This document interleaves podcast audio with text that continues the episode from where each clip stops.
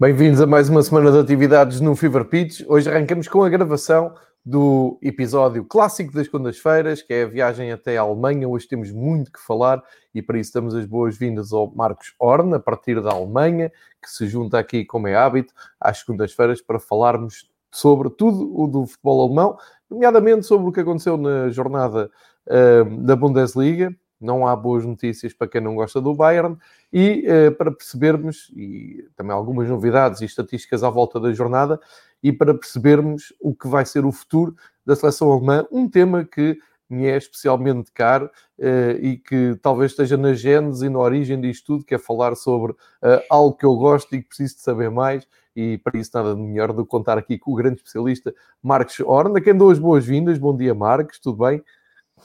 Muito bom dia, João. Grande abraço para ti e para todos que nos, eh, que nos estão a ouvir. Está tudo bem e começamos a semana como sempre e, como já dizeste, temos mesmo alguns assuntos interessantes para falar. Então sugiro que... Já um abraço ao Dúlio que, que está a cumprimentar todos os malucos da bola. Sim, acho que nos revemos, nos revemos todos nisso. Então, sem mais demoras, vou aqui puxar os resultados da jornada 25 na Bundesliga ehm, para o Marcos avançar com os seus destaques. Eu vou Uh, aproveitar para fazer aqui então ehm, a leitura do, dos resultados, faço também ali um pequeno comentário, mas depois o Marcos dá-nos uh, as profundezas e os detalhes de cada resultado. Temos então o Augsburgo uh, bateu o Borussia Mönchengladbach por 3-1, mais uh, um prego no caixão de Marco Rose em Gladbach. Não está nada fácil esta ponta final do Borussia. Um, o Augsburg aproveita e soma 3 pontos. O, o Schalke, na sua despedida, uh, continua uma despedida em estilo, não é? Não, cada vez percebendo menos aquelas movimentações de mercado uh, em janeiro. Acho que já ninguém tem dúvidas. Foram contemplados com uma derrota por 5-0 com o Wolfsburg. Eh, que, que, aproveitou para continuar ali no top da, da classificação. Regressa às vitórias do União Berlim, que bateu o Colónia por 2-1. O Mainz continua a sua recuperação, continua a fazer sonhar todos os seus adeptos uh, na grande uh, escapada à descida da divisão. Aproveitou a recepção ao Freiburg e ganhou por 1-0. O Werder Bremen, no clássico com o Bayern, não teve grandes hipóteses de contrariar o favoritismo Bayern Munique, aproveitou para ganhar 3-1, colocar pressão no Leipzig, que já vamos ver a seguir, não correspondeu esta semana. O Dortmund ganhou 2-0 ao Hertha de Berlim, confirmando um bom momento, confirmando também a fase um, ehm, de ter-se apurado em Espanha, em Sevilha. Um, ehm, aliás, um, ehm, ter-se apurado, mas durante a semana, atenção, uh, para a próxima eliminatória, ou seja, quarto final da Liga dos Campeões. Bom momento da equipa Terzic. O Leverkusen uh, recebeu e perdeu o Arminia Bielefeld, mais uma grande decepção, não sei o que é que se passa realmente com o Bayern, já começa a ser difícil explicar. O Leipzig é que é uh, aqui a grande decepção da jornada uh, e teve uma semana muito complicada. perdeu, foi eliminado pelo Liverpool, 2-0 novamente, 4-0 nas duas mãos, tal como tínhamos previsto aqui na semana passada, e o Eintracht Frankfurt aqui a assumir-se como uma das grandes equipas da Bundesliga este ano. Finalmente, o Stuttgart a, eh, a confirmar a o seu bom regresso à Bundesliga, o seu ano tranquilíssimo na primeira divisão e a desvendar também a estatística interessante de um jogador que o Marco já vai eh, destacar. Aproveitou eh, a recepção ao Offenheim e ganhou por 2-0. É este o resumo, não é, Marcos? Agora vamos aos teus, aos teus grandes destaques. Bom, primeiro destaque, aliás, tu já mencionaste logo no início, um, o grande vencedor, ao fim e ao cabo, dessa jornada é o Bayern, porque o Leipzig agora já não depende de si uh, próprio. O Bayern tem, voltou a ter quatro pontos uh, de vantagem sobre o Leipzig, que empatou em casa com um adversário. Uh, temos que fazer, temos que ser justos, um, que dentro de poucas jornadas venceu o Bayern e empatou agora na, na casa do, do, segundo classificado. Isso só confirma tudo aquilo que já dizemos aqui sobre o Eintracht, que está a fazer mesmo tudo uh, para, para assegurar esse lugar na Liga dos Campeões, que para o Eintracht obviamente seria algo histórico e promete cada vez mais ser realmente alcançável, principalmente porque parece que ninguém por baixo do quarto lugar, com exceção do Dortmund, está mesmo interessado em jogar na Champions uh, para a próxima época. Parece que de repente a Liga Europa tornou-se algo uh, altamente atraente. Um, porque o Leverkusen consegue fazer o mais difícil ganhar em Mönchengladbach na, época, na, na jornada passada e pronto, todos pensávamos que agora vão regressar um bocado ao, a boa forma que já tiveram durante essa época, mas não, uh, lembram-se logo de poder que em casa contra um dos clubes mais aflitos da, da primeira divisão, o, o Bielefeld, que obviamente com isto uh, festejou uma vitória importantíssima e não só importante pela, pela luta pela, contra a descida, mas também foi a primeira vitória do Bielefeld na segunda volta desse campeonato e parece que o, a mudança de treinador do Bielefeld dá os primeiros resultados. Eles tinham pedido durante a semana, na quarta-feira, aquele jogo em atraso por causa do nevão em casa, 2 a 0 com o Bremen e na altura ainda nada indicava que isto Bielefeld seria capaz de fazer a maior surpresa eh, desta, desta, desta jornada. E é, é realmente uma, uma vitória muito inesperada, um, aquele 2-1. Uh, mas, Marcos, olhando agora com um pouco mais de detalhe um, aos dois, eu diria, aos dois, os dois jogos mais aguardados da 25 jornada, um, não é que seja surpresa para ninguém a performance do Eintracht Frankfurt, porque hum, já nos habituámos aqui a elogiar para, para teu grande desgosto os, os jogos do Frankfurt, uh, mas uh, posso dizer que este era um teste uh, de alto, alto risco, não é alto risco, eu quero dizer, de alta exigência para o Leipzig, no sentido em que nós sabemos que no horizonte, em abril, está o, o jogo entre o Bayern e o Leipzig, e nós temos dito aqui que poderá ser um jogo até decisivo uh, para o campeonato, mas para isso o Leipzig não poderia uh, hesitar, não podia falhar até esse, essa deslocação a Munique. Uh, e nesta jornada, tendo o Bayern ganho aquele clássico Werder Bremen e vês o Leipzig a, a hesitar, um, não querendo aqui de maneira nenhuma ser pessimista, porque espero que haja campeonato até ao fim, mas pode ser aqui um sinal de, de fraqueza do Leipzig e da, da, tal pressão que tu já falaste aqui esta época, uh, que é o Leipzig ter que assumir-se como grande alternativa ao Bayern e se calhar mentalmente ainda não estarem programados nem preparados para uh, essa exigência. Terá sido isso que aconteceu aqui nesta jornada ou pode ter sido apenas e só o cansaço uh, europeu e aquela ressaca de terem lutado muito para sair com o resultado, que eu acho injusto, aquele 4-0, acho que é eh, muito injusto para Nagelsmann, uh, por aquilo que, que, foram os dois jogos com o Liverpool, embora, claro que o Liverpool não, não mereça discussão o, seu apuramento, mas para quem viu os dois jogos, um, ehm, o, o Nagelsmann, o Leipzig, deu muito à eliminatória e tirou muito pouco. Não sei, ou então ou equilibra estas duas coisas, não sei, gostava de ver a tua opinião aqui. Bom, para já temos que ver que o Leipzig perdeu muitíssimo bem o, o, jogo da segunda mão. Eu acho a diferença entre o Liverpool e Leipzig foi muito maior na segunda mão do que na primeira.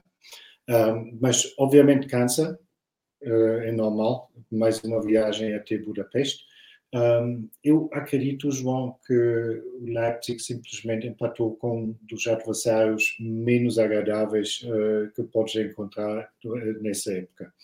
Um, é azar, obviamente, que agora o Fosse fica outra vez eh, com quatro pontos de distância, mas já o Bayern foi derrotado pelo Eintracht há poucas semanas atrás e Olhando para o resto da época, ainda faltam nove jornadas na Bundesliga e vamos ter um Bayern que vai estar provavelmente envolvido mais tempo na Liga dos Campeões uh, e vai ter lá jogos, obviamente, que são dias de festa para, qualquer jogador normal. Vamos uh, ver como isto digamos com outras palavras, eu não acho nada impossível que o Bayern ainda vai perder pontos durante essa época e não só no jogo com o Leipzig.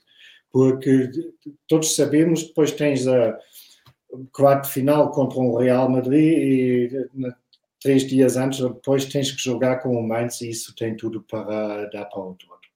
Não precisa de ser assim, o Bayern tem equipa para limpar aquilo tudo, mas uh, não, a equipa não é tão boa e tão estável nessa época, principalmente em termos físicos, uh, que isto é completamente impensável.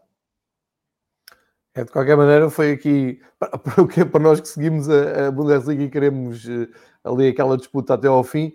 Uh, foi aqui uma, uma decepção, mas todos os elogios, não é desmerecer em nada o Eintracht, porque todas as semanas temos vindo aqui a, a elogiar muito uh, uh, o campeonato do Frankfurt e, portanto, também não poderia ser. O, Leipzig não, não poderia uh, achar que era surpreendente o jogo do, do Eintracht Frankfurt, porque já vinha avisado, já tinha pré-aviso. Pré dos outros jogos que, que, falámos, fizeste os teus destaques, eu, vou partilhar a classificação final de, desta jornada, claro, da, da jornada 25, para percebermos então aqui um, a influência que teve uh, estes resultados no, na classificação. Portanto, desde logo na frente, o Bayern abre para 4 pontos com o Leipzig, ou seja, mesmo que o Leipzig uh, vá a Munique ganhar, uh, e teoricamente tem que ser esse o pensamento de, da equipa do Nagelsmann, mesmo que cheguem a Munique e ganham, ficam com um ponto de atraso em relação ao Bayern, portanto lá está a tal almofada confortável do Bayern Munique. Recordo que o Bayern Munique ainda tem que jogar a segunda mão da Liga dos Campeões, mas é um passeio, é só para cumprir calendário. Ninguém acredita uh, que o Bayern tenha uma noite esforçada e que, e que, seja ali que vá queimar muitas calorias e que fique cansado para a próxima jornada, nada disso.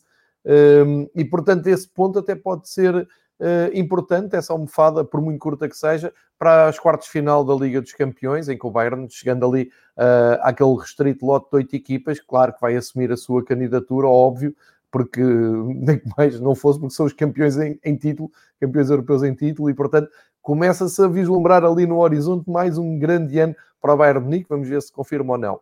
Nas outras duas, e, e aqui parece-me que já é perfeitamente óbvio, que estamos a separar os quatro, o top 4 uh, eh, em duas fases. Portanto, as duas equipas continuam a lutar pelo título, mais à frente, e depois o Wolfsburg e a Eintracht Frankfurt, que acabamos de falar, que mantém a terceira e quarta posição, ou seja, lugares de Liga dos Campeões, muito importante para uh, os dois clubes. O Wolfsburg, uh, que aproveitou a recepção ao Schalke uh, e um, soma os 48 pontos. O Frankfurt, com este empate com o Leipzig, soma 44 e dão ali uma eh, demonstração de força ao Dortmund e ao Leverkusen, que seguem nos lugares de Liga Europa, quinto e sexto.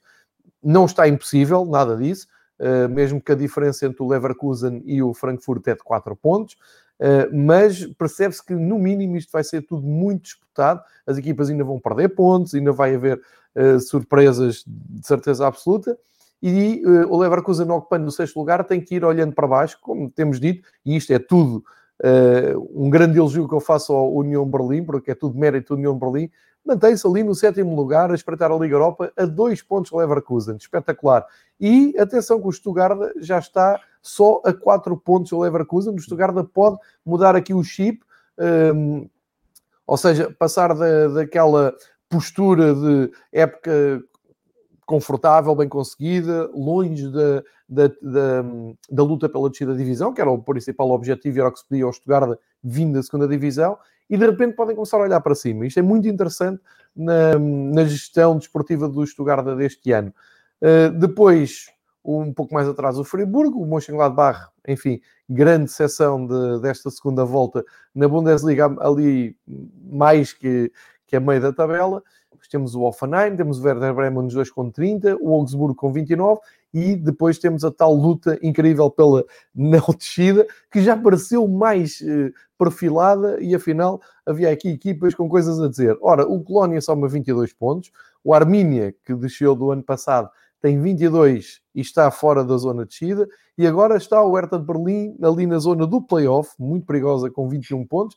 Só que aqui a grande notícia é que o Mainz, nesta altura, tem que ser enquadrado nestes quatro clubes eh, e não é mais aquele Mainz que iria acompanhar o Schalke na, na descida, porque por mérito próprio tem recuperado, tem os mesmos pontos do Hertha, tem a um ponto do Bielefeld e um ponto do Colónia, uh, sendo que o Schalke passa a sua alma, já vai a caminho da segunda divisão.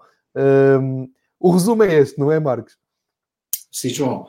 Uh, e temos em várias uh, zonas de tabela situações que prometem ser muito interessantes ao longo do resto da, época, começando pela questão do acesso à Liga dos Campeões, em que tudo indica vai ser discutido entre os primeiros cinco, porque tudo o que vai por baixo revela-se como uma instabilidade impressionante, até que se admira que esses clubes ficam uh, tão bem classificados na mesma.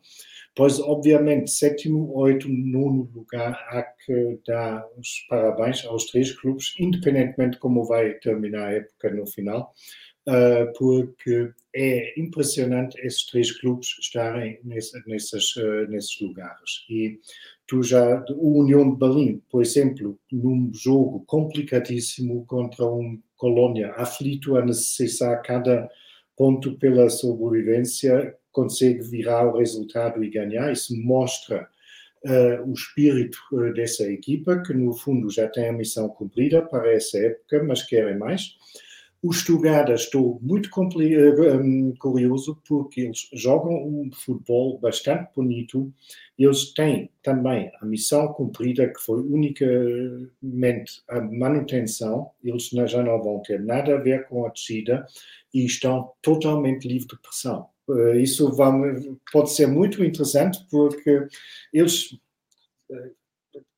eles podem arriscar tudo agora, porque se perdem uns jogos não, não há crise, porque já não vão descer de divisão.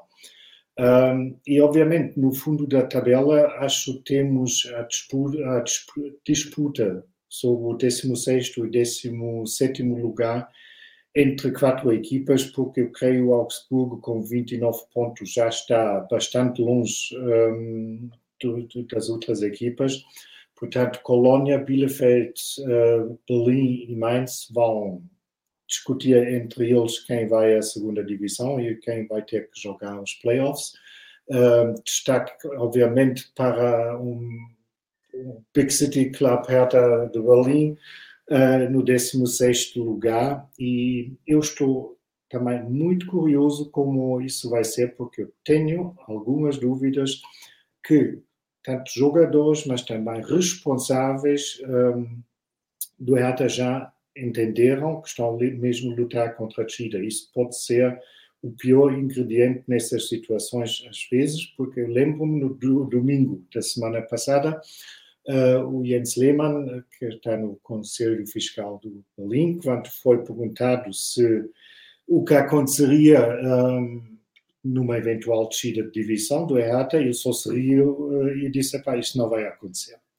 Eu não sei até que ponto isso foi agora fácil para o público dele, mas um, ele estava a dizer isto com tanta naturalidade e tanta convicção que e acho que todos nos seguem que sabem bastante do futebol e de, também pela história do futebol que isto pode ser um ingrediente uh, fatal uh, numa luta contra a descida. Verdade. Um, estamos então a assistir a esta recuperação uh, do Mainz, a despedida do Schalke. Uh, aqui, aqui a, minha, a grande dúvida é se o Schalke for fazer a figura que fez uh, este fim de semana com o Wolfsburg, e não estou a exagerar, que foi mesmo fraca figura, vai tornar... falou ontem, de, de, falou no sábado de uma vergonha. Uma vergonha, sim. É, não, não, queria, não queria chegar a tanto, mas é isso. Porque Marcos não, é, acaba. Foi play sky. Tá. Se ele não teve problemas, porque é que eu estou aqui com paninhos sim. quentes, não é? Mas aqui a questão que levanta é, pá, vamos ver o, o, calendário do Schalke 04 até ao fim da temporada e quer dizer, um, partindo do princípio que, que o Schalke um, já apagou, já, já se apagou, uh, todos os jogos que todas as equipas que vão jogar com o Schalke têm pelo menos 3 pontos garantidos até ao fim uh, e portanto quem perder pontos com, com eles é que vai tornar isto um escândalo. Uh, e já que é, mencionas é... isso, João, já, já vamos ter a primeira prova de fogo, fogo no, na próxima jornada, porque um, o próximo adversário do Schalke é o Mönchengladbach. E o arrisco dizer caso que o Mönchengladbach não consiga vencer, o Schalke vai ser o último jogo do Rose no banco. Mas isso já era demais, isso é exatamente, isso é bem visto. Se o Marco Reus não, não consegue ganhar ao Schalke, então se calhar vai preparar a nova época do Dortmund em casa e Sim, deixe aquilo para um interino. Porque é assim, ficar um interino, pelo que se vê no Dortmund, não é mau. O Terzic está a levar o Dortmund até aos quartos de final, portanto, vamos lá ver. A, a... E estão na luta pela Champions. Exatamente. Moralmente eu percebo o que é que está a passar no Mönchengladbach. Quer dizer, eh, eu entendo os dirigentes que querem segurar o Marco Rose e, as justificações que tu tens aqui partilhado, faz todo o sentido. Mas até certa altura, quer dizer, a determinado momento, se tu vês que já está a atrapalhar mais do que está a ajudar, já não há questão moral nenhuma aqui, já não há. Já, ele fez bom trabalho, vou usar Champions, estão todos agradecidos, estão as contas em dia, cada um vai à sua vida, porque senão começa a atrapalhar mais e se os jogadores não estão mesmo com o treinador, então uh, está na altura de se separarem, não é? Porque eu não sei, João, desculpe, uh, nem sei até que ponto um, para o próprio Rose seria melhor sair. Um, claro. Porque, repare, agora, estamos a, o Gladbach estava, esteve agora com a sexta derrota consecutiva. Um, e o Rose, tudo indica, perdeu uma boa parte do balneário, como já tínhamos aqui falado uh, na semana passada, e o Rose arrisca-se de sair muito um, debilitado dessa situação, porque ao fim e ao cabo está a mostrar no momento que não consegue superar uma crise da equipa dele e que já não encontra meio para chegar um, à, cabeça do, dos jogadores. E se isto continua assim, uh, ele arrisca-se chegar a Dortmund já danificado, digamos assim. Isso mesmo, Marcos, porque, eh, porque só, só para complementar esta discussão à volta do Borussia, e para quem não ouviu os episódios anteriores, há aqui uma altura-chave que o Marcos responde, eh, responde e explica, e, e, que eu concordo em absoluto, que é, ok, um, o Dortmund fica sem treinador, sonha com o Marco Rose, o Marco Rose agrada-lhe essa possibilidade, toda a gente percebeu aquilo, chegou ali uma altura já não era possível esconder, assumiram oficialmente, os adeptos do Mönchengladbach não gostaram, os dirigentes do Borussia e do Mönchengladbach disseram, ok, não gostaram, mas nós temos aqui uma gratidão e uma, até uma dívida de, de reconhecimento com o Marco Rose pelo trabalho excelente que tem feito nos últimos anos. O Borussia, recorde, apesar de estar agora nesta fase desinteressante, no ano passado foi uma das grandes sensações da Bundesliga, conseguiu ir à Liga dos Campeões por mérito próprio, surpreendeu na Liga dos Campeões, faz uma fase de grupos muito, muito boa, que nós destacamos aqui, e de repente cai a pique a coincidir com, com esta novela. Ou seja, numa primeira fase,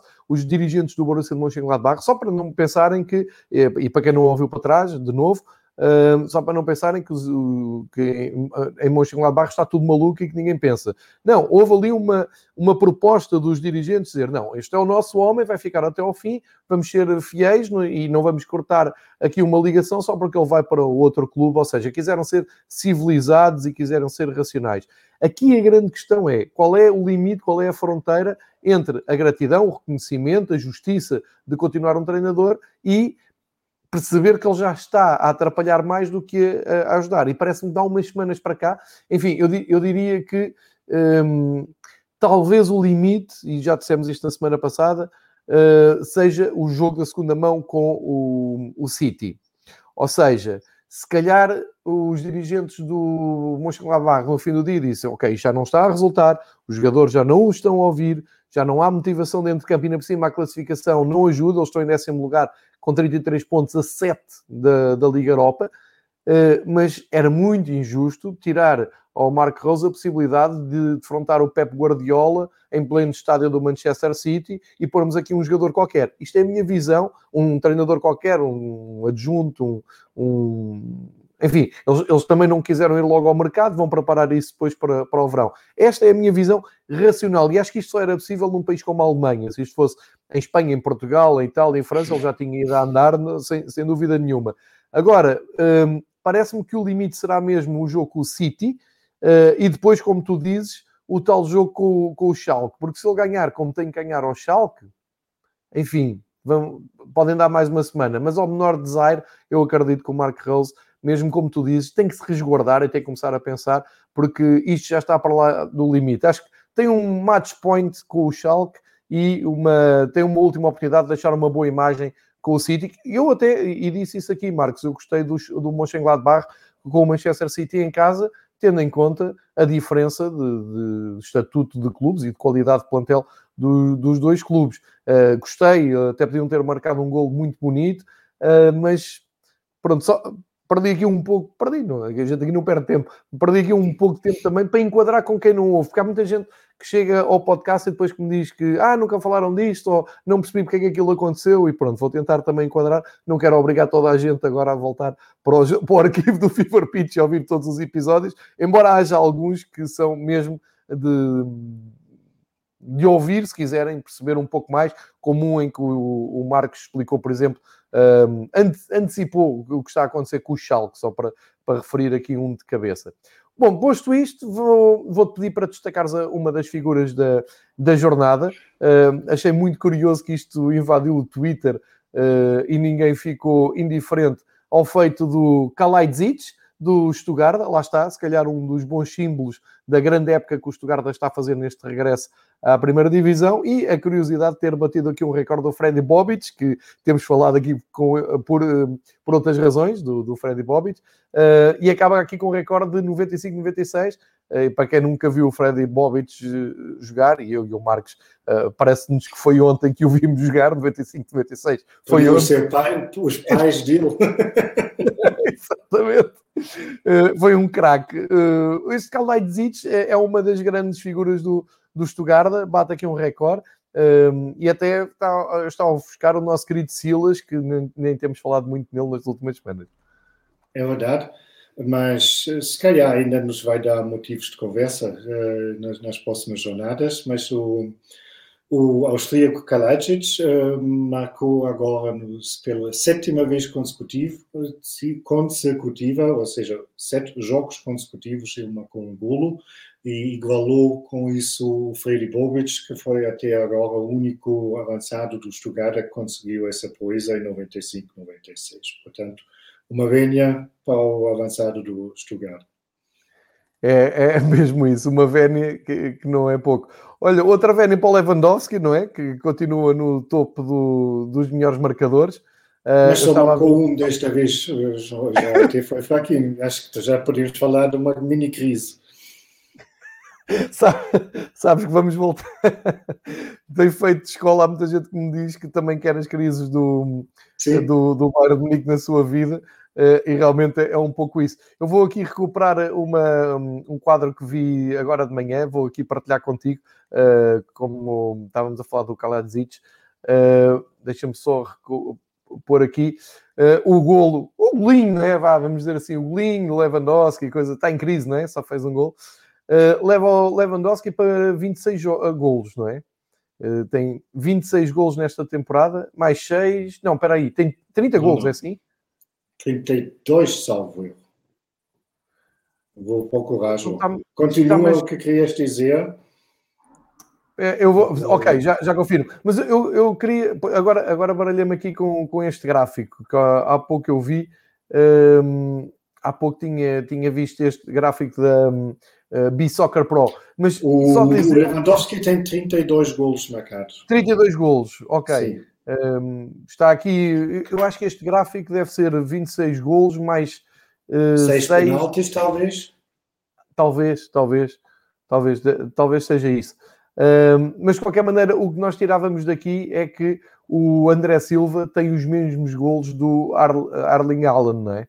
Uh, Exatamente, esse é novo são, é uma grande época do André Silva. O Haaland uh, continua imparável. O Haaland está a prometer um fim de época daqueles uh, à grande mesmo. Já é muito falado para o, para o, Real Madrid, enfim, ninguém já nesta altura já não é surpresa para ninguém.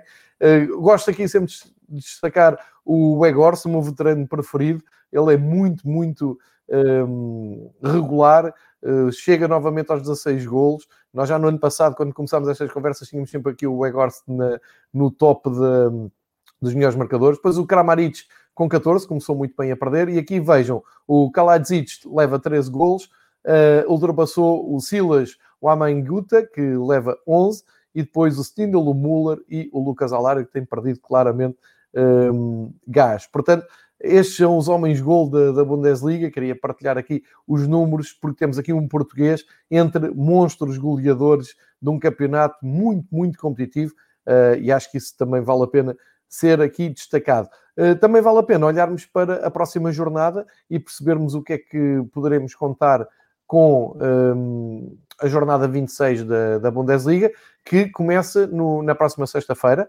O Arminia Bielefeld recebe o Leipzig. Uh, o Leipzig não pode falhar. Uh, Nagelsmann não deslixe a emoção do campeonato e nada contra o Arminia e a sua recuperação, mas tem outros jogos para pontuar. O Bayern recebe o Stuttgart. Pode ser um bom jogo, um clássico do futebol alemão. Pode ser um bom jogo com o Frankfurt, uh, com o, Frank, com o Stuttgart um, completamente solto, sem pressão e já olhar uhum. para cima. Mas uh, tudo que não seja vitória do Bayern vamos achar estranho.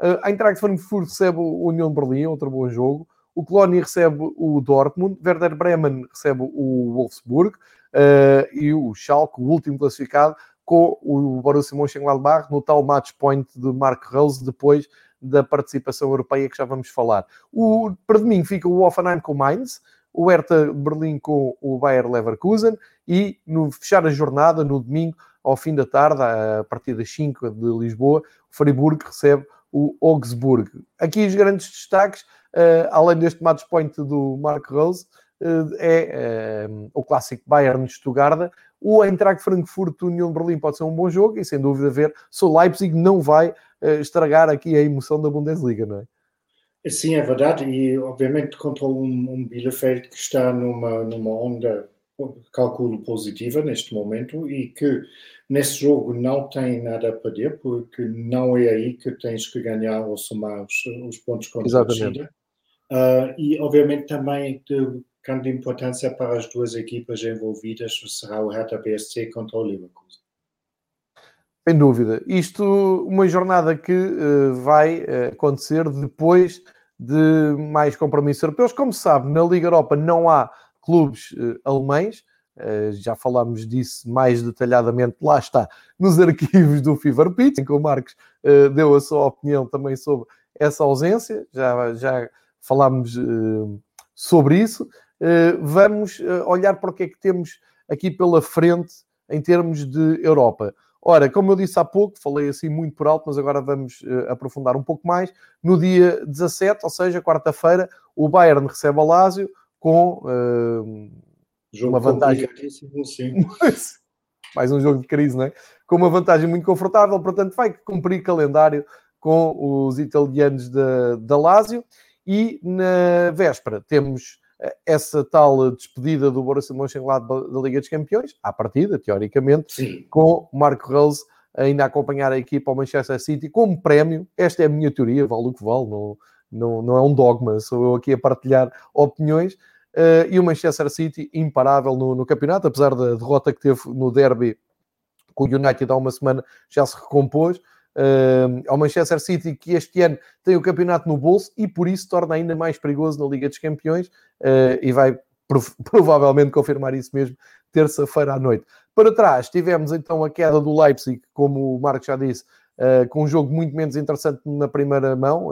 acho que acusaram mesmo aquele toque de uh, terem feito uma exibição boa na primeira mão, mas um mau resultado, e aqui acabaram por uh, ser eliminados por 4-0. E o Dortmund, que faz um. Mas eh, não é um jogo espetacular do Dortmund em termos de, de, de exibição, é proporciona um espetáculo espetacular, um dos bo... uma das grandes eliminatórias da, da, da Champions League deste ano. 2-2 com o Sevilha, o Sevilha lutou uh, até ao fim das suas forças, mas Haaland estava uh, imparável. E agora eh, temos esta curiosidade: um Borussia Dortmund com um treinador interino, depois o Lucien Favre sair, antes o Marco Rose chegar, mas com um Haaland a subir de forma de uma maneira assustadora. Uh, e se calhar talvez seja esta a melhor forma de descrever o Dortmund para quem uh, apanhar.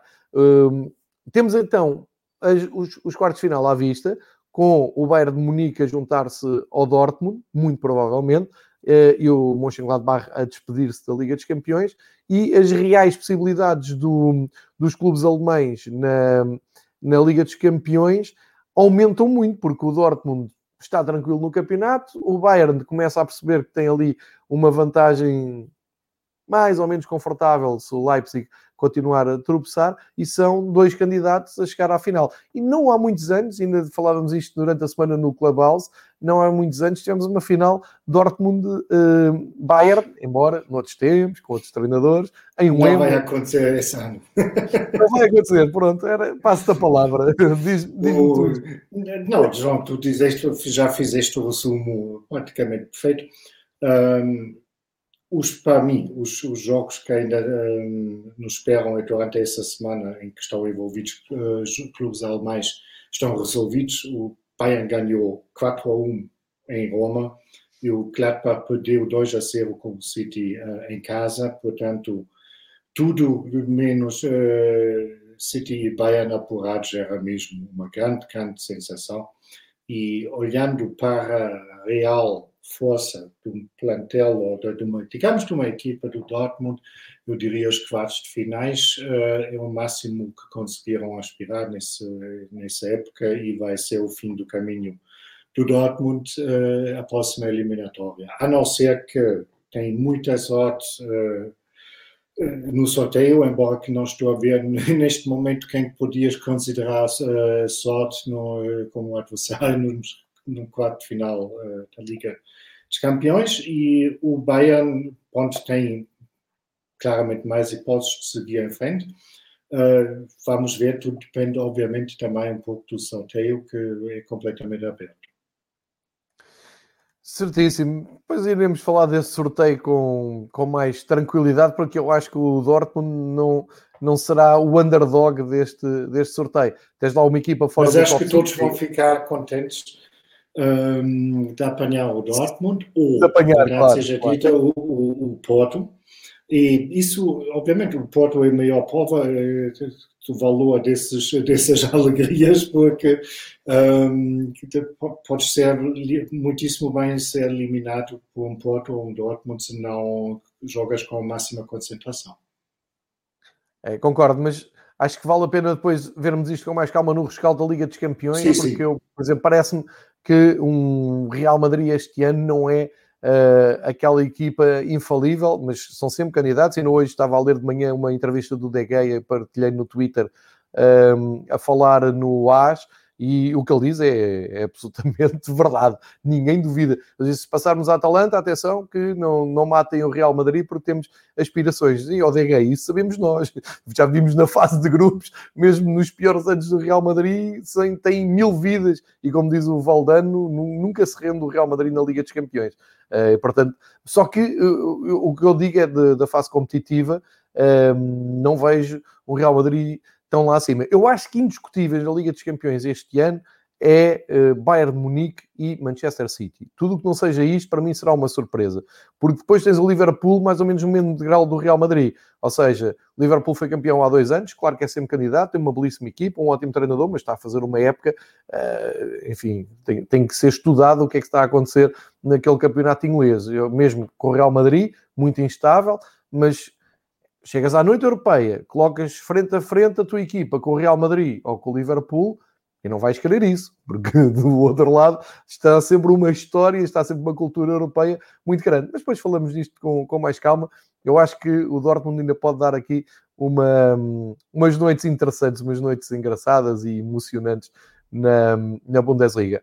Ora, ficamos, uh, fizemos hoje aqui um, um balanço até mais rápido, mais prático, com mais ritmo de, de tudo o que se passou na, na Bundesliga um, ehm, esta, esta semana. Já olhámos para o próximo fim de semana, para as emoções da próxima jornada, mas agora, ehm, Marcos, peço todo o teu conhecimento e toda a tua sapiência para me ajudares a explicar uh, o grande momento da semana na Alemanha, o grande tema do momento na Alemanha, que é o Joachim Löw, uh, anunciou ele próprio que ia sair, portanto não esperou que a Federação. Eh, este, eu vou, se calhar vou aqui fazer um disparate, vou partilhar contigo, mas isto muito mal comparado é a situação do Mark Rose no Borussia Mönchengladbach, ou seja, ninguém vai despedir o Joaquim Love porque é o campeão do mundo que deu aquele cheto ao Brasil, que levou a Alemanha e recuperou a Alemanha um, ehm, num, num, grande mundial, mas isso já foi aos tempos, não é? já, já passaram uns Sim. anos já aconteceram umas tragédias. Estamos a falar do Joachim Löw, João, que também levou sexta à Espanha. Isso. É que o passado recente de, da seleção alemã não, uh, não é nada animador. Parece-me que fez bem o Joachim Löw uh, até tirar essa carga da Federação Alemã, porque se as coisas correrem mal do europeu era muito desconfortável para a Federação Alemã. e outra vez, vou aqui usar outra vez este estereotipo de na Alemanha não há essa cultura de despedir treinadores a, a, a sangue quente.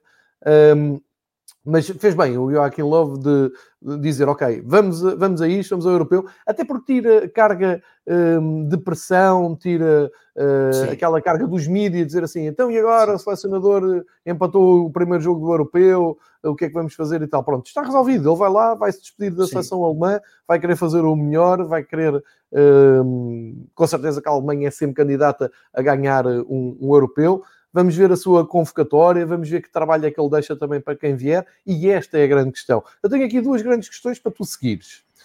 O que, é que será o futuro do Joaquim Löw? Se ele ainda é um treinador com ambições de clube, se não um treinador uh, que vai ao mercado dos clubes para tentar trabalhar no dia a dia, ou se será uh, um futuro mais de escritório, mais de gabinete, mais de sombra, e uh, a grande questão, é que toda a gente quer saber, quem é que vai agarrar na minha Alemanha para os próximos torneios internacionais a partir de, deste ano?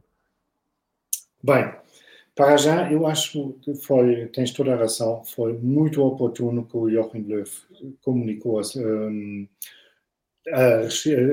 demissão dele já agora, porque eu acho, olhando para o histórico dele, campeão do mundo, aquelas coisas todas.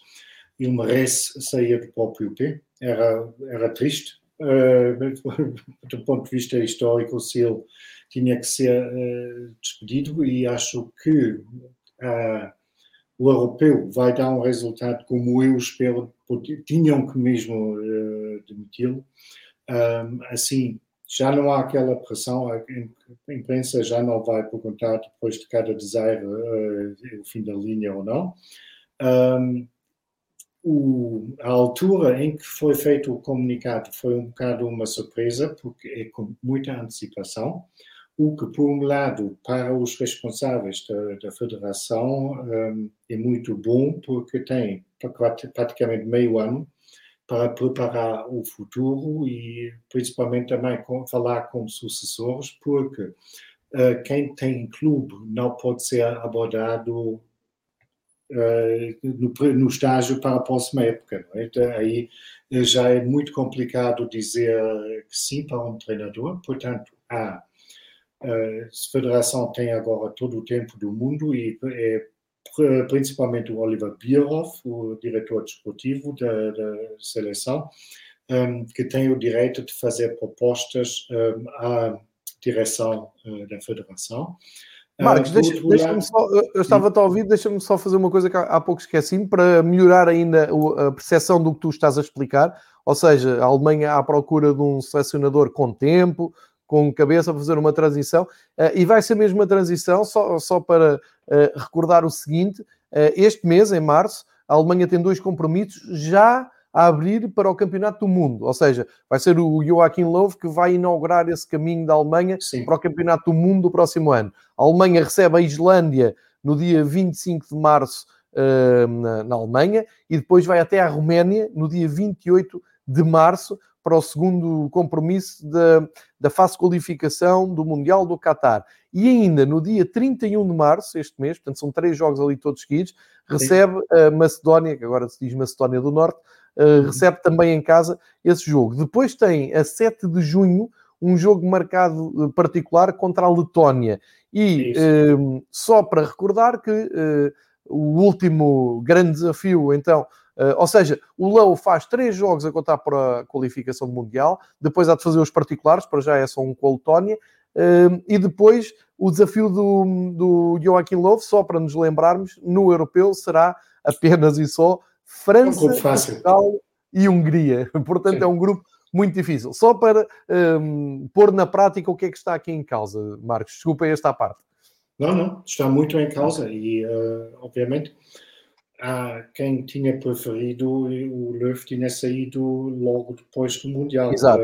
a federação decidiu que não, eles confiaram que o Löw consegue fazer aquela mudança que levou à exclusão de jogadores como o Thomas Müller ou Mats Hummels da seleção, que tudo indica vão regressar agora. Ele não, na conferência de imprensa que estás a mostrar no momento, ele não confirmou nem desmentiu, mas isso foi, um, digamos, foi visto mais como um motivo, de, uma questão de orgulho uh, do Löw uh, do que. Ninguém acredita que o Müller, pelo menos, não vai regressar à, à seleção, porque seria uma burrice por o Edu. E, uh, mas o que queria dizer é que, por outro lado, aquela procura da federação do, do novo selecionador, obviamente pode criar problemas nos clubes, nos clubes porque muito provavelmente uh, vão escolher um treinador que está a treinar no momento do clube e depende do, do será feito o acordo, isso pode trazer alguma intranquilidade para um ou outro clube, porque já sabemos se sai uma pedra começa a cair o dominó tudo. Dominó. Um, mas existe agora um mundo de especulações. Uh, para já, a tua pergunta foi, João, em relação ao próprio Löw. Sim, uh, tinha essa, porque não vejo ninguém falar nisso. Gostava de é saber se ele tem ambição. Porque aqui há jornalistas, um, digamos, muito conceituados, mas que não, também não é grande um, assunto. Mas eu vi num podcast um, em dois jornalistas que normalmente sabem perfeitamente o que estão a falar, que o Löw será treinador ou do Real Madrid ou do Barcelona. Caramba, Sim. assim? Sim. Uh, mas, uh, Marcos, uh, não, não beliscando. Eu fiz a mesma cara como tu quando eu disse, João não beliscando as competências do Joaquim Love, pronto, por um lado respondes-me e então é. Uh, ou seja, ele na conferência de imprensa não, não abriu o, a, a cortina não. sobre essas possibilidades de querer continuar a ser treinador ou não. Suponho que no final do europeu ele faça um balanço e explica à imprensa, uh, numa entrevista se calhar mais moderada, que explique o que é que ele quer fazer no, no futuro. A menos que aconteça este efeito de surpresa que tu causaste aqui, que é uh, terminou o europeu e ele seja anunciado num grande clube. Ora, não sei se um, o Joaquim Love, uh, num grande colosso de, do Barcelona ou do, do Real Madrid, Uh, teria impacto imediato. Não sei, não sei. Eu, eu ficaria muito curioso para ver como é que era o Love a, a, tra a trabalhar no, no, dia a dia. E, e, ele tem, pelo menos, se ele tiver essa ambição, ele tem esse direito. Acho que tem essa. Um, Sem dúvidas. Confiança, não é? Eu, eu não fazia se fosse responsável de um clube, mas como pois, não sou, também, também não. não tenho esse problema. eu também não, mas por outro lado fico curioso fico, e acho que ele tem um voto de confiança de quem for a, a, a escolha dele. E já agora, então, eh, para juntarmos então aos rumores, eh, acaba até por fazer uma. tem um, um fundo de lógica essa associação, por exemplo, com o Barcelona. Porquê? Uh, ainda há pouco tempo vi que o Laporta uh, queria o Nagelsmann à frente do, do Barcelona para um novo período, para um novo ciclo. Uh, e, portanto, se está a pensar em escola germânica, o Joachim Löw é um, pelo menos é um treinador que chega e impõe respeito, não é? Não estamos a falar do, do novato, não, mas é um, okay, é um campeão do mundo. Será muito a, a, a, linha de lógica uh, desse jornalista foi dizer o Laporta vai querer um grande nome. E certo. qual é o maior nome do campeão do mundo? E, verdade, verdade. Por outro lado, temos que ver que o Löw em Barcelona, e depois podemos deixar essa especulação, mas o Löw em Barcelona, de certeza, tinha que fazer uma mudança radical do plantel e exatamente algo que não conseguiu na seleção alemã e falhou, completamente. Falhou completamente. E, uh, com todo o respeito, o, o Löw fez um grande trabalho na seleção, ele é selecionador desde 2006 e já antes era junto do Klinsmann e havia muita boa gente que disse quem fazia o trabalho já na altura era o Löw, o Klinsmann era só a cara bonita para, para a imprensa. Um, Grande Jürgen Klinsmann, que pois, depois da Alemanha, enfim, como treinador. Foi o que não. foi. E Ele, enquanto treinador, foi um ótimo ponto de lança. Sim, sim, sim. pois. E, um, só que o, o, tempo do Löw, para mim, terminou. E o homem está completamente uh, habituado à vida, com todo o respeito, tranquila, de, de ser selecionador. E Exatamente. ainda por cima, numa, uh, numa federação imóvel, ou para ser dito mais positivo, estável, como, como a Federação Alemã para ele seria um choque com a realidade trabalhar num clube uh, como o Barcelona ou o Real Madrid. Não sei uh, se fazia bem a ele ou não. Mas, como digo, tudo isto foi especulação de dois jornalistas que eu estimo, mas uh, não sei se isto tem 1% de verdade ou se simplesmente queriam se divertir um bocado nesse, nesse podcast. Lançar a confusão, não é? achei bastante interessante, por isso já agora vamos, uh, queria falar sobre isso aqui também, ou pelo menos partilhar aquela opinião. Uh, muito mais concreto, obviamente, é a questão quem será o sucessor do Löw. Pois, e... essa é a grande questão. Já vi todo o tipo de nomes, Uh, e estou muito curioso para saber a tua opinião e o que é que tu recolhes aí. Sendo que o último nome, até partilhei ontem já de noite contigo, até dei aqui um salto na, na cadeira. Lothar Matthaus para selecionador seria inacreditável, mas eh, suponho que estamos longe da verdade com, com o Lothar Matthaus, será só mais um nome. Mas estou muito curioso para saber a tua opinião. Um, Bom, calculas que não há assunto mais interessante ou mais quente na Alemanha do que isso no momento. Claro. Uh, podes passar 24 horas por dia a seguir todas as uh, linhas de pensamento, especulações e tudo. Mas como todos nós temos alguns jornalistas que damos mais apreço do que outros e porque sabemos de experiência que normalmente são bem informadas e quando começam a falar, falam com algum fundamento. Um, parece que há três candidatos no momento que estariam dispostos a aceitar o cargo, porque o Jürgen Klopp já disse, e com toda a credibilidade que ele tem, uh, que não, é, não será selecionador esse ano. Ele foi muito claro, uh, sim. Sim, uh, sim. Inclusive disse... Uma fase chamada Liverpool, ele nisso foi muito claro. Mesmo se me põe na rua, em Liverpool eu vou fazer um ano sabático. E o Klopp não tinha motivo nenhum inventar isto. Verdade, e, verdade. Um, três nomes que, que devem, estar, eh, devem estar com interesse é o Hansi Flick, o Ralf Rangnick e o Lothar Matthäus.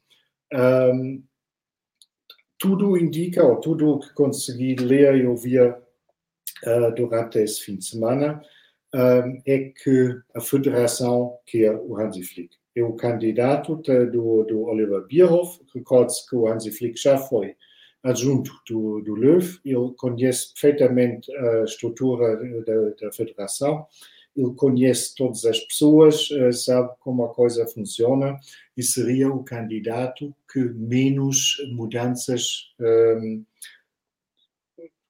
significaria, e, e, estamos a falar, repito, de uma instituição que detesta mudanças, que detesta reformas, eh, e é mesmo algo. Não conheço uma instituição tão pouco móvel como, como a Federação Alemã de Futebol. Portanto, essa escolha fazia toda a lógica.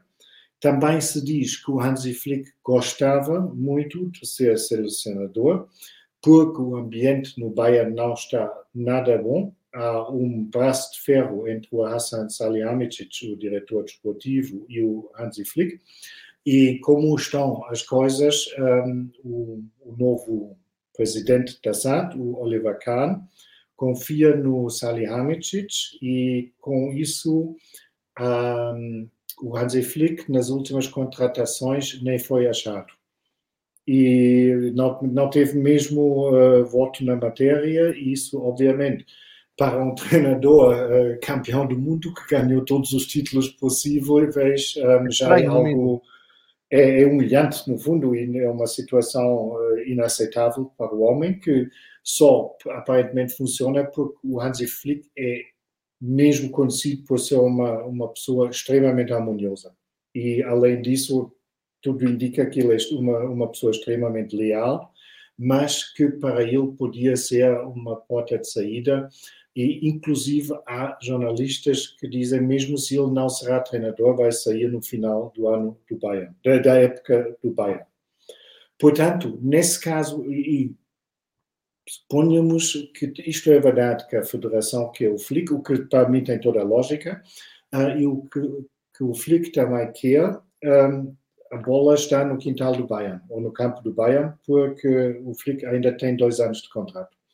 E tudo depende, porque a federação, já temos dito isto na semana passada, a federação obviamente não vai entrar em conflito com o Bayern. Claro. Um, e isso, a questão agora que se coloca é se os dirigentes do Bayern veem isso numa, numa oportunidade de ouro de se livrarem do, do Flick, porque despedi-lo tinham poucos argumentos, não é? E, um, e vão dizer que sim, e depois, obviamente, quem conseguem arranjar uh, como sucessor do Hansi Flick, porque também não pode ser uh, qualquer um que vai continuar esse trabalho, porque o Flick, obviamente, pode dizer muitas coisas sobre ele, mas não que não teve sucesso. E, e, também está a ter nessa, nessa época, e tudo indica que vão, no mínimo, ganhar um título. E o, continuando naquela linha de pensamento, o nome óbvio que surge logo aqui é o Julian Nagelsmann. Inclusive, há quem diz que já estão a falar, mas isso vale o que vale, mas que o Nagelsmann é o eleito uh, do Bayern para sucessor do Hansi Flick, só que o Nagelsmann também tem contrato, como sempre no futebol, não é? Os contratos valem o que valem, mas o, o Leipzig é conhecido que não são para brincadeiras quando se fala de contratos, no sentido que vão querer uma compensação uh, choruda para libertar o, um, o Nagelsmann, o que podia levar que o Bayern também quer ver dinheiro da federação para libertar o Flick, o que a federação, por norma, não faz e a situação financeira no, da federação no momento também não é tão boa que tanto se faz, porque tá, sempre estamos a falar verbas em ordens de 10 milhões. E curiosamente eu fui tão exausto nessa, extenso nessa explicação, porque isso podia ser, por exemplo, um motivo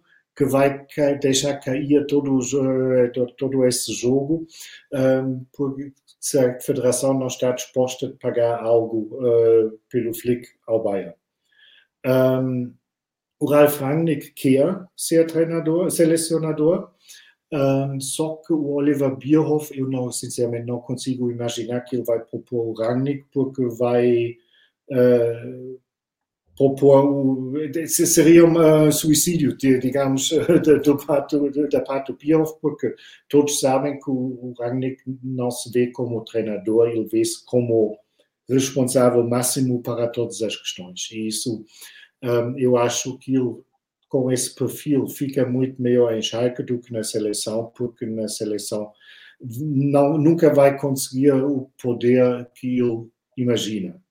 Isso para mim, impossibilita uma ida de, de Rangnick para a seleção, embora que ele disse que gostava de fazer, estaria disposto a aceitar o cargo. Um, agora, caso que o Flick não é possível, o Klopp, que é o favorito dos, dos adeptos, perguntas a alguém na rua quem queres como selecionador, entre 10 não vão dizer o Klopp, uh, mas também não é possível agora. Podia ser uma, uma variante, dizer, ok, vamos contra o, o nosso hábito, um, escolher um selecionador apenas até ao próximo Mundial no Qatar, porque depois temos muito mais uh, possibilidades de negociar com o Hansi Flick ou mesmo com o Jürgen Klopp. E aí o Lothar Matthäus entra em cena dizer, eu estaria, ele disse ontem isso também na Sky, Uh, para ele nem sequer eh, era impedimento uh, dizer para é só uma solução a médio prazo, digamos, porque ele disse eu tenho outros planos, mas se noto que a federação quer aquilo e se noto que os adeptos também estão, na sua maioria, uh, atrás dessa ideia, eu estaria disponível e também não fazia como condição de ser selecionador para os próximos 10 anos. Ou seja, é mesmo como tu dizes, isto, estamos aqui perante um daquele jogo de dominó que as peças estão todas Podes em pé. Falar, podemos falar até à meia-noite sobre isso agora, João. É que torna esses uh, assuntos tão maravilhosos, porque amanhã pode ser tudo diferente. Exatamente. Mas para já o que temos é que Joaquim Lowe vai mesmo fazer o europeu. Acho que não sai no tempo perfeito, como disse o Marcos, eu concordo com a análise do Marcos, acho que o tempo perfeito teria sido de, depois do talvez do último Mundial, uh, em que se percebeu que, que, a coisa tinha, tinha caído, mas enfim, isso Eu entendo não... que ele não queria sair pela porta claro, pequena, João. Porque claro, isso claro. tinha sido o caso, só que não funcionou. Pois, exatamente, e teve muitas dificuldades na renovação, concordo, concordo contigo, um, porque há, há bons jogadores para, para serem uh, incorporados e a coisa não está realmente nada fácil. Por outro lado, uh, fica então aqui a nota de que Uh, provavelmente o, vamos ver o Joaquim Lowe na alta roda do futebol europeu. Falta saber a opinião dele, não é? Uh, Sim, mas ouviram aqui em primeiro lugar, não é? Exatamente. Quando Talvez virem... o próprio Lur ficou a saber aqui. claro, a, a, dominar o português como ele domina. Uh, quando virem aquele Love a entrar ali pela porta de Camp Nou, não se esqueçam que foi aqui que ouviram Exatamente. que uh, havia essa hipótese. Não, mas há mesmo esta curiosidade, tenho mesmo legitimamente, sinceramente, tenho mesmo esta, uh, como sabes, uma de, de, dos, dos meus barómetros de futebol internacional é mesmo a Alemanha. Quando comecei a fazer estas coisas do Fever Pitch, a primeira coisa que me lembrei é um parceiro para falar de futebol alemão um, e depois, se houver malta que goste de ouvir e queira partilhar e queira assistir, melhor ainda. Mas um, eu, eu, não escondo que, que, a minha intenção destas conversas é absolutamente egoísta, egocêntrica. É, é tentar perceber mais de, de, uma, de uma realidade que eu adoro e que, por muita informação que nós tenhamos, não é a mesma coisa uh, ler o que vem na imprensa portuguesa ou o que vem nas redes sociais e estar em contato com alguém que vive essa realidade. E por isso, esse é o, também, se calhar, o grande segredo do sucesso destas, destas conversas, são muito seguidas, muito comentadas, têm muito feedback, isso, isso é bom, mas não, não esconda ninguém que a origem disto é absolutamente egoísta. Uh, e neste caso em particular da seleção, e o Marcos sabe, é, leva isto mesmo muito a sério. Eu fiquei logo em sobressalto quando vi eu, eu, até te confesso uma coisa que não te disse, Marcos. Estive quase, quase para fazer um especial Fever Pitch para irmos imediatamente falar sobre o futuro da seleção alemã, porque isso mexe com a minha vida. Eu, quando chega à altura das fases finais das grandes provas, já o disse aqui, já escrevi no Red Pass, já disse em. até já disse na BTV, já disse, os meus amigos todos sabem, quando começam as grandes provas finais uh, ou as, provas, as fases finais das grandes provas internacionais. Eu visto a minha camisola da Alemanha, tenho várias e sofro mesmo com aquilo. E uh, o pessoal que acha isto estúpido é porque não passou os anos, uh, o fim dos anos 70 e os anos 80, onde Portugal não marcava presença em fase final nenhuma e metade dos anos 90, porque eu recordo que. Uh, Até 96, não é? Exatamente, de 86 Sim. a 96, bola, não tivemos direito a nada. E antes disso, tinha de escolher uma equipa. E os meus amigos escolhiam a Argentina ou o Brasil, e eu fui sempre pela Alemanha, principalmente desde 88, quando me fizeram chegar uh, o meu grande amigo Pedro Macedo, homem da, que foi cônsul de, ou trabalhou na, na, no consulado de Portugal em Hamburgo, trouxe-me esta loucura do Hamburgo e da Alemanha e das cores alemãs, e isto mostra, uh, marca, e isto é um, um um período aqui altamente subjetivo do Fever Pitch, mas só para explicar as origens da minha paixão pelo jogo na Alemanha já vem da década de 80. Portanto, quando falamos de seleção alemã, falamos aqui de coisas muito sérias. Isto é mais sério para mim do que para o Marcos, que o Marcos ainda há pouco estava a dizer que não espera nada da Alemanha no europeu. Claro que esperas, agora que o, uh, toda a pressão saiu do mar, do, do Joachim Löw, é claro que a Alemanha vai limpar o europeu. Parece. E com o Müller comandar no, no não é? sim, sim. Se, for, se for possível, sim. Mas... Assim, tem que ser assim, João. Tudo era uma loucura não fazer. O homem está numa forma com que argumento vai excluir o Müller da seleção? Não, não pode. Só é mesmo é teimosia. Claro, não, não, podemos, não podemos ser assim tão teimosos até ao fim, mesmo que o Müller não é só aquilo que joga, que é muito, não, é, não é só aquilo que. é o carisma que tem, é a personagem é. que é. Ou, Mesmo dentro do balneário. Eu estou claro. convencido, nunca estive no balneário do Bayern, mas eu acho que um, já vale por si. Também acho, e, de, até da, da, presença dele noutros, uh, noutras alturas na seleção, vês que ele é. E ele, é, obviamente, é um grande comunicador, não é alguém que depois não abre a boca ou qualquer coisa. Eu acho que pode ser uma mais-valia incrível para essa seleção que deve estar com tudo menos com um excesso de autoconfiança. Sim, depois da, daquela desgraça na, na Liga das Nações. Mas eu e vamos ver como agora a coisa corre em massa. É, Porque isto já é é mesmo ao virar a esquina.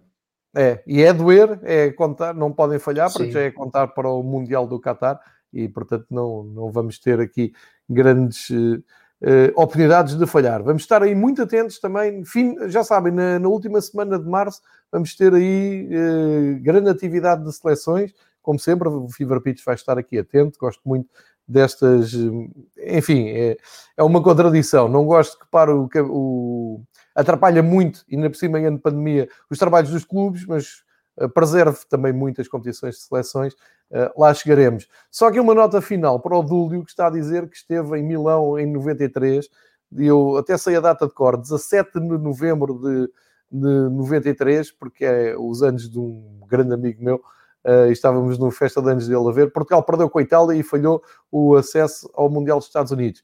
Mas, Dúlio, é verdade, eh, foi quando Carlos Queiroz disse que era preciso limpar a porcaria da seleção, era a geração, eh, é impensável, Portugal foi duas vezes campeão do mundo de júniores e não conseguiu aproveitar essa geração para o Mundial dos Estados Unidos, mas já agora aqui mais uma nota, mas o meu grande trauma aconteceu logo em 81, quando Portugal jogava a fase de qualificação para o Mundial de 82 aqui ao lado em Espanha e conseguimos não ir e depois, em 98, conseguimos não ir à França, onde estava, como sabemos, grande uh, apoio de, de, imigrantes à espera da seleção, e também conseguimos uh, falhar aquilo. Já sei que houve o Marco Bate de que o Rui Costa foi expulso, mas enfim, conseguimos borregar à grande aquela qualificação. Com estas memórias de seleções, de grandes provas, abrindo já o apetite para aquilo que vem aí da fase de qualificação do Mundial antes do Euro, que já está aí também ao virar da, da esquina, se houver Euro, e vamos acreditar todos que sim, e com a Alemanha grande candidata, apesar de, do pessimismo do Marcos. Um, acho que podemos fechar o episódio 2, uh, em que tivemos até aqui Uh, rumores em primeira mão, não são notícias, mas são rumores em primeira mão. Atenção ao futuro do Joaquim Love. Marcos, para a despedida, uh, não sei se te, se te, escapou algum tema, se querias ainda uh, dizer mais a, alguma coisa acerca de algo que não tínhamos falado, deixo para ti as despedidas. Não, já não tenho mais revelações para fazer hoje, João. Também temos que deixar ficar alguma coisa na manga para, para, para a próxima semana, claro. Um, não, só para dizer que, como sempre, ah, o Dúlio está-me a perguntar, está-me pôr o dedo na ferida. Está tá bem. Uh, só que no contexto, o meu clube, os Kickers jogam na quarta divisão, estava tudo bem lançado, segundo lugar, uh, um ponto atrás do líder, jogaram agora na casa do terceiro classificado, mesmo os pontos que os Kickers, e podemos com, com honesto 4 a 0 lá, sem, sem hipóteses para qualquer coisa e uh, foi um grande passo para trás uh, nas ambições de regresso para a terceira divisão. Foi um jogo mesmo de, de uma palavra que não vou dizer agora aqui no, no podcast. Um, com, com ventania, com chuva de granizo, o jogo até teve interrompido, depois o stream foi para o ar, já não podíamos ver o resto do jogo. Horrível.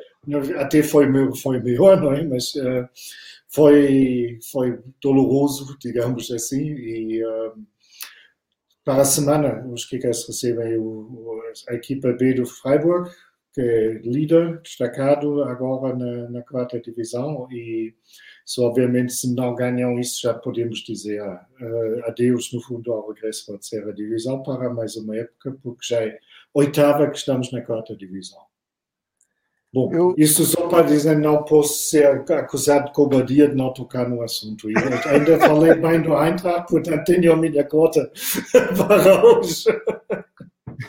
E ficas a saber que com amigos assim como o Dúlio não precisas de inimigos. Já levas aqui com a Eintracht Frankfurt todas as semanas e não te pede para falar do teu clube. Mas já agradeço a atenção. E Exatamente. com isso, um, um grande abraço, Dúlio, um grande abraço, João, um grande abraço para todos que nos estão a ouvir e ainda nos vão ouvir. É mesmo sempre um prazer estar aqui e até para a próxima semana.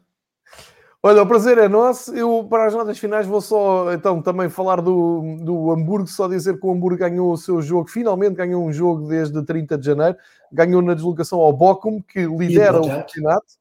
Uma vitória importantíssima. Acho que foi ali uma demonstração de, ehm, de fé para acreditarmos no Hamburgo. Uh, Aproxima-se do Bochum, fica a dois pontos, fica com os mesmos pontos do Kiel, mais três com o Furt. Portanto, o Carlos Rua tem 41 Uh, a luta na Bundesliga 2 está ao rubro. Vamos passar também a olhar aqui para a Bundesliga 2, agora na reta final do, do, do campeonato. E, uh, finalmente, para quem está a seguir aqui a gravação, deixo-vos aqui, uh, porque o Marcos falou das equipas filiais, uh, deixo-vos aqui um miminho que é como o, o Magdeburg festejou a vitória no jogo contra o Bayern. Isto são imagens, para quem não está a ver, de festa eh, tipo ganhar a Liga dos Campeões, ehm, e agora nem está a arrancar, mas pronto, conseguem ver aqui pelo, eh, pelo contexto de tochas, pessoas na rua, bandeiras ao alto, são os adeptos do Magdeburgo a fechar uma vitória por dois é contra o Bayern Munique, mas o Bayern Munique B, ou seja, a segunda, a filial, como diz o Marcos, do, do Bayern Munique. Isso para eles não, não quer dizer nada e, portanto, foram para a rua e festejaram à grande porque uh, para ele jogar contra o Bayern, seja em que divisão for, é um grande momento e portanto fica e aqui. de cada ponto porque lutam contra a descida para a quarta divisão. E pronto, nada melhor do que ganhar ao Bayern, mesmo que o B. É evolução pequena. Injeção de moral. Com esta nota me despeço esta semana no, no Fever Pitch, agradecendo mais uma vez a inestimável presença do Marques, um grande episódio em que falámos já sobre o futuro da Alemanha. Fizemos também aqui um, todo uh, o apanhado geral da Bundesliga, o que é que vai acontecer para a semana, provas europeias só a Champions League, não há Alemanha na Liga Europa, uh, e também estas movimentações à volta do futuro do Joachim Lovo. À Sónia, ao Dúlio, uh, e a todos aqueles que se juntaram na gravação deste hum, episódio no YouTube. O muito obrigado a todos aqueles que vão ouvir em todas as plataformas ou em qualquer plataforma à vossa escolha do Fever Pitch.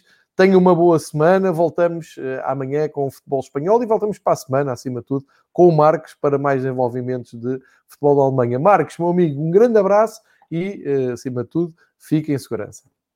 Grande abraço.